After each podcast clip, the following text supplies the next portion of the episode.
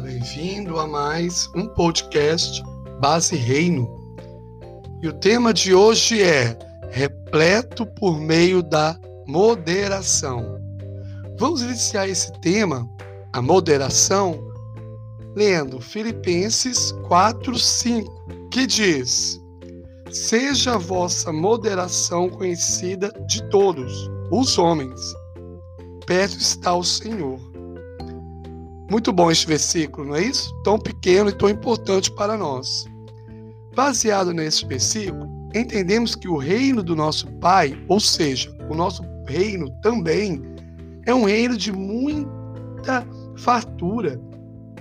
E toda essa fartura de riquezas, de dons, de talentos, de milagres e de maravilhas já está servido à mesa para nós como filhos, podemos o servir do que quisermos. Por isso, Deus demonstra nossa necessidade de equilíbrio por meio desta grande variedade de comidas espirituais e materiais que Ele torna disponíveis a nós. E no meio dessa variedade de alimentos, para ficarmos saudáveis no espírito, na mente, nas emoções, e no corpo, precisamos de um pouco de cada coisa que está servido, mas não de tudo de cada uma dessas coisas. Assim, na economia do reino do nosso Pai, exagerarmos em algo é tão ruim quanto não ter o suficiente de algo. Por isso, é vital para a sua e para a minha sobrevivência no reino a moderação. Bom, e o que significa moderação? No dicionário, moderação significa virtude de permanecer na exata medida. Hum, há uma medida exata para cada um de nós. E somente por meio de um relacionamento de paternidade profundo e verdadeiro com Deus é possível comer até se alimentar, mas sem exagerar.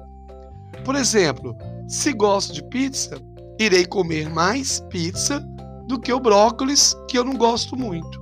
Mas o reino do nosso Pai, precisamos comer mais daquilo que deve fazer parte do dia da minha e da sua dieta. A dieta no reino do Pai varia de possibilidades, de combinação de alimentos, constantemente para nós, para nos nutrir melhor. Assim, precisamos conhecer os benefícios de tudo que é servido, e isso só é possível para quem conhece o manual chamado Bíblia.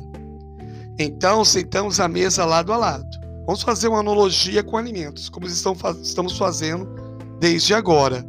Nessa analogia, os alimentos representam os dons, os talentos e tudo aquilo que procede do Deus, de Deus para nós. Então, se Deus me serve uma lasanha bem suculenta e gostosa, saborosa, e para você uma coxa de frango também suculenta e saborosa, você não deve comer a sua coxa olhando para a minha lasanha e a desejando, ou esperando o um momento para me pedir um pedaço desta lasanha porque naquele momento a lasanha para mim terá o benefício que para o seu corpo pode não dar o mesmo resultado. Alguns filhos e filhas cristãs pensam o seguinte: se isso é uma coisa boa, então quanto mais disso eu tiver, será melhor para mim. Não, não, já te dou logo um alerta. Cuidado com isso, com esse pensamento no reino do Pai porque para Deus isso não é necessariamente verdade.